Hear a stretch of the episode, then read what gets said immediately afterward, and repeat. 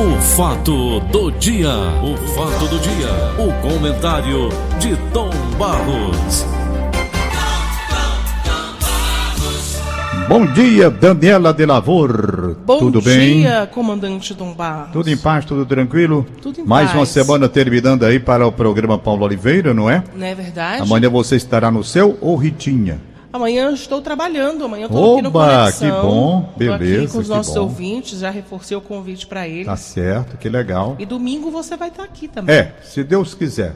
Quer dizer, está aí não, eu estarei aqui, né? Está aqui que eu digo Ah, metaforicamente. Ah, entendi, tá bom, beleza. Mas você vai Estou estar aqui. mas estou aí. Você Você, está aí, você está em aqui. todos os lugares, você é um homem que está Ai, em todos meu Deus. cantos, Estamos né? aí, na luta pela vida. Olha, eu estava lendo hoje, e, acho, e recomendo até Ô, que as Tom, pessoas. Oi, o Augusto Assunção está perguntando se... Não, não perguntar, não. ontem ele pensou que estava desligado, ligado, digo melhor. Aí ligou na hora que eu estava lá na televisão, Ah, propriamente. meu Deus do E eu já sabia que ele ia reclamar, e nem estava. Augusto Nem Assunção, tava. faça isso com o bichinho. Foi, foi. Aí nem estava. E eu olhei e digo, oh, tá pensando que tá. Nem estava. Desliga assim que o Gleudson Rosa termina, eu já desligo tudo aqui. Aliás, eu quero falar com o Mossoró. Mossoró, faltaram 5 metros de fio ainda, viu, Mossoró? Estou esperando você agora pela manhã. Pois bem, então. Esse Augusto é cheio de lero, Ele é, rapaz. viu? Gente boa. Menino bom, grande profissional. Competente e profissional, independente dessas brincadeiras nossas, agora passando pelo lado mesmo, né? Muito dedicado, pessoa muito presente, quero muito bem Augusto Assunção. É lá essas coisas também não. Bom, vamos, vamos aqui. Ah, Olha, ô, ô Daniela, Oi. eu hoje, pegando aqui o Diário do Nordeste, grande jornal, jornal líder, eu estou vendo e recomendo boa matéria a respeito dessa nossa situação de saída da pandemia, já para outras etapas. A matéria tem dever social e união marcam o trajeto da gestão pública na pandemia. Essa matéria é assinada pela Bárbara Câmara. Eu achei muito interessante, muito interessante. Por quê? Porque faz assim um, um levantamento agora daquilo que foi essa trajetória traçada desde fevereiro, março, até chegarmos ao momento presente. Esse momento de pandemia. Primeiramente, aquele pânico, aquela incerteza, aquela angústia inicial. Como nós vamos fazer? Foi o primeiro momento. Governo do Estado, Prefeitura, com a responsabilidade depois daquela decisão do Supremo lá, que afastou o presidente Bolsonaro, de sai que agora é com o pessoal do governo estadual e com o pessoal da Prefeitura. Sim, aí vem a responsabilidade. O que é que nós vamos fazer?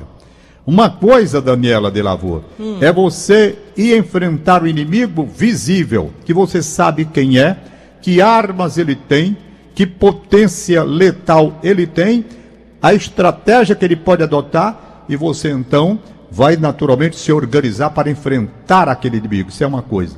Outra coisa é você de repente ver o mundo todo atônito, inclusive na área da saúde, com os grandes cientistas e os grandes médicos, alguns dizendo coisas e tendo que refazer depois, alguns que disseram é uma gripezinha e depois disse, "Vixe, não é uma gripezinha não, entendeu? Tal era a dúvida que se estabelecia diante desse vírus, porque desconhecido, e então todos tiveram de navegar em mares revoltos e desconhecidos para saber efetivamente mais tarde qual o melhor procedimento para neutralizar a ação dessa desgraça.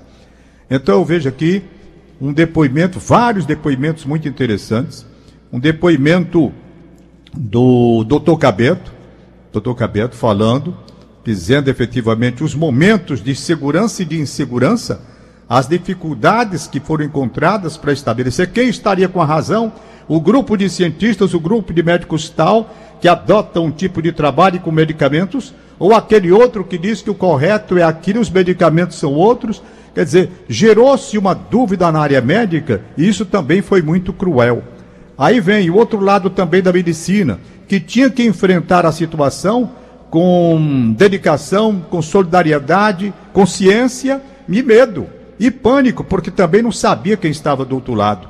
Chega um paciente, ele chega o paciente a responsabilidade de tratar, mas o paciente chegando com o vírus, trazendo a doença que não se sabia de, ainda hoje, há uma dúvida sobre como neutralizá-la de uma forma definitiva. Então foi todo um momento, seis meses de pandemia Covid-19, e diz aqui a matéria: dores, aprendizados e descobertas reinventam trajetórias. Essa matéria está muito boa. Na linha de frente, os profissionais da saúde, com o medo, com a solidão e com a responsabilidade de ter que atender esta gente sem poder fugir. Eu digo isso porque minha filha é enfermeira, ela dizia: pai, quando eu chego, é o medo de ter trazido a doença para os meus filhos. Fica sempre aquela situação. Aí vamos para a área de economia e de negócios, tem aqui a matéria. Tiveram que se reinventar vários setores, alguns sucumbiram, outros foram para delivery, a entrega na casa, vai lá, entendeu? Meus virtuais. Aí vamos então para o que? Corrida contra o tempo na área do turismo, que era do turismo, de repente se viu numa situação difícil, porque fecha tudo que é de hotel, porque não tem cliente, como é que eu vou fazer? Veja quanta dúvida, quanta loucura nós passamos nessa situação toda. É, ressignificar bagagem pedagógica, veja a questão da educação. De repente as pessoas tiveram que entender que o computador tinha virado professor, era tudo online. O aproveitamento é o mesmo, Daniela. Você que é pedagoga, é aproveitamento virtual é igual a uma sala de aula? Nunca vai ser, né? Nunca vai ser. Nunca vai ser. Aliás, o presidente da República, ontem, nessa visita relâmpago que fez, estava recomendando a volta das aulas. Eu acredito que está na hora de um exame bem aprofundado para saber realmente como fazer, porque aqui para nós é a minha opinião que eu posso estar errado, mas eu estou acompanhando meus filhos nessa história. O aprendizado virtual, ele pode ser alcançado dentro de um determinado patamar, mas jamais como a pessoa estando numa sala de aula, numa interação direta, com gente, com colegas, para aprender, debater, significa outra coisa. De qualquer forma, é como disse aqui a matéria, foi uma saída, melhor do que ficar sem nada. Conseguiram colocar os professores e os alunos Alguns, eu, eu, me lembro bem, eu estava conversando com a mulher do Carlos, aliás, viúva do Carlos Fred, a Eliane, eu estava conversando e ela dizendo das dificuldades, ela é avó, ela é avó, diz, toma meus netos aqui para eu conseguir colocar esses meninos diante do computador e eles terem atenção, é uma dificuldade grande. E é. Então, claro que eu acho que fica comprometida a qualidade, apesar de todo o esforço, válido esforço, né? Mas eu creio que já está na hora realmente de se pensar numa volta segura. Outros só querem em janeiro. Eu acho que também há certas razões para isso pessoal das universidades parece que só volta mesmo em janeiro. Enfim, foi um ano razoável nessa parte, na questão do aproveitamento. E para terminar, essa matéria que eu acho importantíssima, quem quiser pode ler aí no Diário do Nordeste, né? As questões dos moradores de rua que ficaram nessa situação. E agora, a última etapa, aí já um alerta nosso, com relação às pessoas que esqueceram como se nada tivesse havido em janeiro, fevereiro, março, aquela loucura que nós passamos eu vendo aqui esse hospital no estádio Presidente Vargas, eu, eu moro aqui pertinho, como todos sabem, estádio Presidente Vargas, que eu vi uma multidão indo para o estádio assistir futebol. Passei a minha vida toda vendo, passando aqui em frente à minha casa, as pessoas indo se divertir aqui no PV. De repente, era uma correria de ambulância, de carro, uma loucura para esse hospital aí, que montaram aqui no PV, não é? Então, mudou o cenário total, mudou o cenário. E assim nós convivemos. Então a matéria está boa para uma reflexão. Uma reflexão. De repente, Daniela, hum. o que acontece é que a desgraça passa e as pessoas têm a memória curta. Curtíssima, nem passou ainda, já esqueceram. Aí as pessoas estão brincando com o negócio. Não, é tudo muito fácil, é tudo isso, é tudo aquilo. Minha gente, não é. Não é. Ainda está. Eu estava ontem, eu li agora no Rádio Notícias Verdes Mares. Ainda de ontem para hoje, dois óbitos. O sujeito diz dois óbitos, como se representasse nada. Representa o quê? Dizer que a doença está aí. E a doença está aí e ainda tem mais, não se sabe ainda as consequências que ela pode trazer, os efeitos que ela pode trazer a longo prazo nas pessoas que foram atingidas, né? Então eu creio que essa, para mim, pelo menos no meu entendimento, foi uma matéria que me chamou mais atenção, porque ela é muito séria nesse aspecto de se mostrar o que cada um procurou fazer diante do inimigo invisível e que ninguém sabia quem estava correto. Se era quem usava também havia política no meio, né, Daniela? Claro. Meteram da política no meio nesse negócio, foi o que mais esculhambou. Não gosto dessas palavras esculhambação, toda vida levavam um carão do papai. Pois bem, mas quando entrou a política, prejudicou, porque ficou uma espécie de disputa. Quem ia para um lado aqui era do fulano, quem ia para aquele outro lado do Beltrano. Não era assim. Então foi uma coisa que também prejudicou muito essa disputa política que se estabeleceu em plena pandemia. Parece que as pessoas não, não entendiam que, acima de tudo, o valor principal, o objetivo maior, era alcançar a cura das pessoas doentes e não saber qual o presidente que estava certo, se era o presidente daqui, se era o presidente dos Estados Unidos, se era o presidente da Rússia, seja lá o presidente que fosse. Mas fica difícil, né, Tom, também para as pessoas que são menos esclarecidas, Muito. quando a maior autoridade do país diz que é uma gripezinha. Aí fica meio difícil, né? Não é só ele que falou, ele, o, o, o, os médicos falaram. Mas porque ele é a principal né? voz, né, Tom? Então, ele é que tá, ele, ele, ele, ele, é, ele, que, teve, ele é que comanda um país ele inteiro. Teve, ele teve, ele teve momentos de inconveniência quando se expôs no, em, sem máscara e falando com o público em Brasília, foi alvo de muitas críticas, profundas críticas, mas ninguém podia simplesmente trazer para o âmbito dessa luta uma disputa política. Era para buscar a ciência em conjunto. Na minha visão, ninguém tinha que estar tá dando ouvido a que Donald Trump estava falando, nem o que o presidente daqui estava fazendo.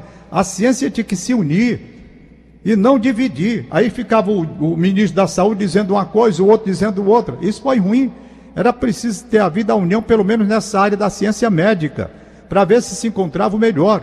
Aqui nós tivemos um exemplo de médico que, no meu modo de entender, ele deu uma demonstração inequívoca de altivez, de respeito, de compromisso profissional, que foi o doutor Anastácio Queiroz. Ele assumiu com responsabilidade a sua, a sua destinação de combater a doença, independentemente de estar correndo risco, e todo mundo sabe da luta que ele teve. Inclusive chorou uma vez diante de situações adversas, ele querendo curar as pessoas. Então este homem, ele é simples, mas deve ser olhado com muita atenção e respeito pela bravura e conhecimento que teve na luta contra essa doença. E diziam, tá certo, tá errado. Não tem que dizer tá certo, tá errado. Tinha que ver, na verdade, era na prática o que estava acontecendo. Ora, se todas as pessoas que esse homem médico atendeu não chegaram aí para a UTI e voltaram para a recuperação da saúde, alguma coisa que ele estava fazendo estava dando certo. No lugar de haver uma união em torno dessa situação, que se não fosse totalmente correta, ou totalmente comprovado pela ciência, estava no caminho porque as pessoas estavam voltando sem necessidade de intubação, esse homem era para ter sido apoiado de forma irrestrita, independentemente de qualquer questão política, porque ele estava fazendo saúde, ele não estava fazendo política, ele estava fazendo o trabalho profissional que o sacerdócio da medicina quer e ensina. Então essas coisas tinham que ter sido separadas da ocasião e não foram. E não foram. Quando o camarada começou a fazer, dava certo, vem a política no meio. Que é isso? Então nós tivemos essa lição grandiosa que vamos saindo agora para uma outra etapa, já retornando, e devemos refletir sem política no meio, política canalha no meio, sabe? Vamos nos, vamos nos vamos refletir cada um, ter um recolhimento inteiro para saber quem agiu voltado por interesse político e quem agiu voltado por interesse exclusivo na saúde, independente do que estão disputando aí, negócio de posto, de cargo e o que vem. É preciso a gente fazer essa divisão também nessa desse apurado, né? E nós temos esse inventário que nós estamos fazendo em torno desses meses tensos de coronavírus. É a ideia assim que eu tenho a respeito desse assunto e quero cumprimentar aqueles que devotamente, independente de questão política, resolveram encarar o inimigo que ele não sabia nem sabe. Porque aqui para nós ainda hoje ninguém tá, sabe. Daniela, só você ver. Vacina, agora mesmo tivemos que parar. Para, menino, para tudo aí para ver aqui alguma coisa, está dando certo, se não dá. Se fosse uma coisa eminentemente segura, não tinham parado. Pararam porque tinha alguma coisa ali que eles tinham que fazer um reestudo da situação. Então esse inimigo é difícil. A gente às vezes estrategicamente pode errar, porque você não sabe quem está do outro lado. Uma coisa, Davi e Golias. O Davi olhou e disse: Ah, é? É assim? Quem é o inimigo? É aquele ali? Tá bom. Então ele calculou. Ele sabia quem estava do outro lado, um gigante um gigante. que ele jamais ia poder encarar aquele homem pau a pau, corpo a corpo. Pegar funda, depois tá aqui. Pois venha, venha! E lá vem o Davi, e lá vai o, né, o Golias. Lá vem, e o Davi ali na dele. Venha, macho, vem, bicho grandão, gigantão, não é? Lascou-se, por quê? Porque o Davi, ele calculou o inimigo, ele viu o tamanho, ele disse, rapaz, eu não posso ir aqui se não for de uma outra forma. Pronto, essas coisas acontecem, essas coisas acontecem. Então o inimigo está aí, muita gente está brincando, está nem aí. E outra matéria para a gente finalizar o papinho de hoje, eu tinha visto aqui, que aí é preocupante, extremamente preocupante, Daniela de Lavor. Também chamada de primeira página do Diário do Nordeste de hoje. Ficha suja. Lista do TCE tem mais de 3 mil gestores do Ceará. Eita, que eu vou dizer. Está aí um negócio que. É um negócio que preocupa. Preocupa muito. Jéssica Welman e Luana Barros. E Luana Barros. Está aqui. Mais de 3 mil gestores no Ceará têm contas desaprovadas pelo TSE. Pelo TCE, perdão. A lista é uma das principais fontes de casos de candidatos que são proibidos de disputar a eleição. Ainda assim, quem está na lista pode solicitar registro de candidatura, mas cabe à Justiça Eleitoral decidir se o pedido será aceito. Para terminar, eu só digo uma coisa.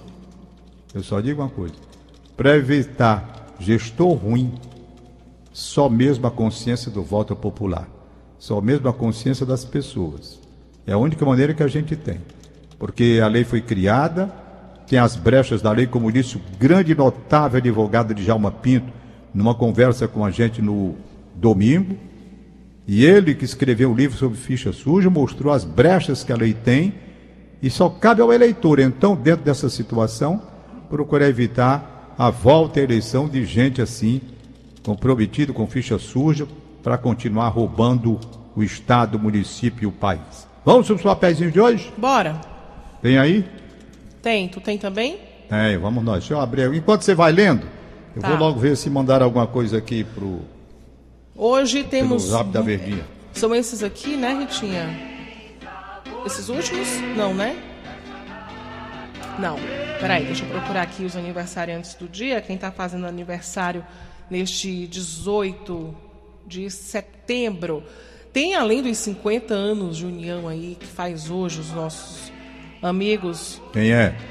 50 anos de casamento. 50 anos de casamento, coisa 50, bonita. 50, bonito, né? Quem Francimar. É? e dona auxiliadora do Rodolfo Teófilo. Dom, como é o nome? Francimar e auxiliadora. Francimar e auxiliadora. 50 é, anos de casamento? 50 anos oh, de casamento. Parabéns, eles tiveram sorte duplamente. Pois porque é. além desse casamento de 50, bodas de ouro. Boda de ouro, isso é um exemplo nos dias de hoje. Exemplo aqui para mim, que casei tanto, devia ter casado só uma vez, segundo os católicos. Os católicos dizem para mim, pai, você pode ser casado só uma vez. Não, deixa para lá, já passou. Então, 50 anos de casamento, parabéns. Eles escaparam de uma pergunta que o Paulo Oliveira, é, terapeuta sexual, ele sempre respondia. Eu pergunto agora a Daniela de Lavor, terapeuta sexual Daniela de Lavor. Diga. Com 50 anos de casamento, esse casal aí ainda tem alguma coisa? Vixe! Rapaz! No, no, no, no vacilo, não. Agora vai ter que dizer, mano. Ô Tom Barros, eu Isso acho. É, a pergunta é pro Paulo. Toda vida que aparece um casal com 30 anos de casamento, essa coisa assim, pergunta vai pro Paulo Oliveira. Como Mas... você está no comando do programa, assuma. Eu assumo, eu assumo. Eu acho que tem sim, sabe? Depende muito. Tem, né? Tem. Olha, você ficar 50 anos do lado de outra pessoa, rapaz, não é fácil, não. Não é fácil ficar nem 5. Avalie 50. Então, tem que se amar muito. E se se ama muito, acho que pode ter. E é, se não né? tiver, a relação se transformou em amor, né? Em amor não, em amizade. São é. dois grandes amigos, vai saber. Você, Tom Barros, é casado há quanto tempo? Eu sou casado há 28, 28 anos. Olha aí, é tempo demais, é anos. é quase a minha vida. E aí? aí é? É. Ah, Maria, é por isso que não tem nada aqui tá mais. Tá tudo em pé, Tom Barros? Tá nada, acabou, isso aqui acabou foi tudo. Ah. Pois então, tá vendo o seu exemplo? 28 ah. anos, já tá tudo caído, imagina acabou 50. Acabou, não tem mais nada, acabou. -se. A Ritinha tá dizendo que tem que somar os quatro casamentos para saber. Olha, aqui tem até tem 50 também... de casado, ainda tem alguma coisa. Assis Nascimento, um abraço para você. Radialista ouvindo o programa. Diga lá, Daniel. Aniversário também de Naí Aragão, de Ferrúcio França, e os filhos e parentes desejando feliz aniversário para Naí é. Oh, aniversário também de Rita Freire, amiga de Socorro Pinheiro. Hum. E Rita Freire. aniversário de Dorinha, lá do Oroz, Dorinha. morando em Fortaleza, morando oh, em São oh, Paulo. O Augusto, procura aí com Milton Carlos, ele já. Esse aqui é um ele operador já sabe, bom, já né? Sabe. Dourinha, meu bom. amor, em homenagem a essa Dourinha aí. Olha, abraçar aqui o Fernando e a Luciana. Eles estão acompanhando a gente com o Levi e com o Daniel. Café. Olha aí, coisa gostosa. Só um cheirinho, vai!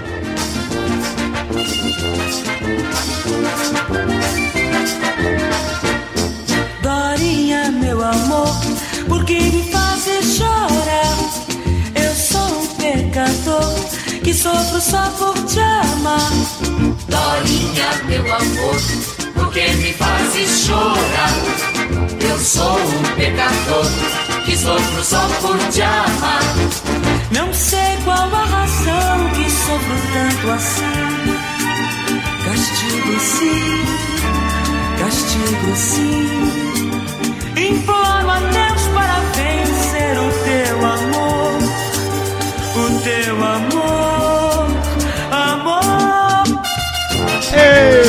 que coisa gostosa. Lamento esse menino ter morrido tão novo. Milton Carlos, gostoso demais. Dorinha, meu amor. Então tá aí um abraço pra Dorinha que tá aniversariando, abraço pra ela. Eu quero mandar um abraço todo carinhoso e todo especial pra doutora Fátima Serpa, advogada, esposa do meu querido amigo Maninho Serpa. Receba um abraço carinhoso dos filhos André, Alexandre e Ludi, eh, André Alexandre. A Ludmilla é Nora. Então, André e Alexandre mandando abraço para a mãe, a Ludmila Quenora mandando um abraço, portanto, para a sogra. Os netos Enzo, Maria Clara, eu também tenho a Maria Clara aqui em casa. Um bonito que eu acho, rapaz. É lindo. Os netos Enzo, Maria Clara e Maria Cecília, também bonito, Maria Cecília. Ô, maninho, maninho e dona Fátima, um abração para vocês, saúde, muita paz, muita felicidade. Aí quero um bem danado desse casal, que é o ouvinte nosso de todas as manhãs madrugador, mesmo esse casal aqui com a gente bem cedinho. Deixa eu anunciar para amanhã, aliás, para domingo, hein? A entrevista que nós vamos fazer com o comandante aviador de Boeing, linha aérea internacional e nacional, Fábio Shoa, contando a vida dele, desde o tempo do Aeroclube do Ceará, pilotando teco-teco até chegar comandante de Boeing. Ô, Daniela. Oi. Comandar Boeing é um negócio muito sério, não é não? Eu acho. Comandar Pegar qualquer coisa daqui, no daquele ar, né? tamanho lançar aí por cima dos oceanos. Até o que você comanda é perigoso. Ave, pois não é, pequenininho. Um abraço então, teremos o Tom, Fábio Show e teremos também. Hein? Último aniversário. Pois não. Só para você mandar um beijo aí para para Maria, sua, como é o nome? A sobrinha a sobrinha Maria Lá em ah. Sobral, da nossa ouvinte. Ela não assinou, não. Maria, em Sobral, fazendo aniversário. Maria, em Sobral, um beijo. Por falar em Maria, quero mandar um beijo todo carinhoso para minha fã de seis anos de idade, a Maria Giovana. Hoje eu vou falar com ela. Maria Giovana, um beijo para você. É aquela garota que ia para aula aí, não está na aula ainda. Nós faz tempo que a gente não se vê pai dela é o Márcio, gente muito boa. Elziana, a mãe, gente muito boa também. Estou com saudade dela, da minha querida Maria Giovana, mas hoje eu vou ligar para matar a saudade. E já já a gente se encontra, se Deus quiser. E aqui uma missa de sétimo dia, que eu registro com muita saudade, com muito respeito, com muita atenção.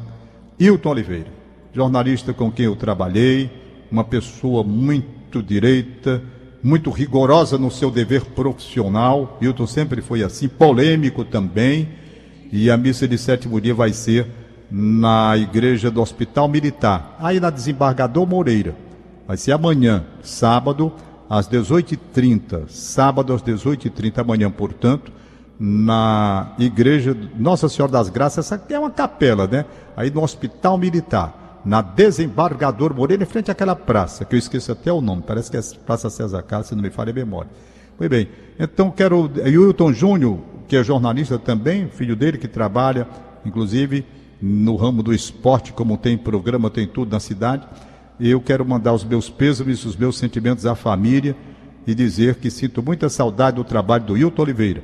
Ele fez um trabalho belíssimo sobre eh, eh, chuteiros. Eu tinha chuteiro, não sei o que o nome, eu não me recordo outro títulozinho que ele tinha. Escrevia sobre jogadores de futebol, sobre o passado do futebol cearense. O Wilton Oliveira ele deu uma contribuição muito grande ao nosso esporte na parte de memória e preservação nessas matérias que ele fazia. Um grande jornalista. Morreu, deixou saudade, muita saudade. A última vez que estive com ele foi aqui no Shopping Benfica, numa homenagem que ele recebeu numa festa do próprio Wilton Júnior, filho dele. Então, portanto, vamos prestar esta homenagem. Tem todos os protocolos para essa missa. Não pode ter, né? Tem aquele número de pessoas limitado ali na capela. Tudo direitinho. Wilton Júnior, minha saudade para você, meu querido. Amanhã a gente entra em contato. Ele que é filho do Wilton Oliveira e procurou seguir a linha do pai, trabalhando também no ramo da comunicação.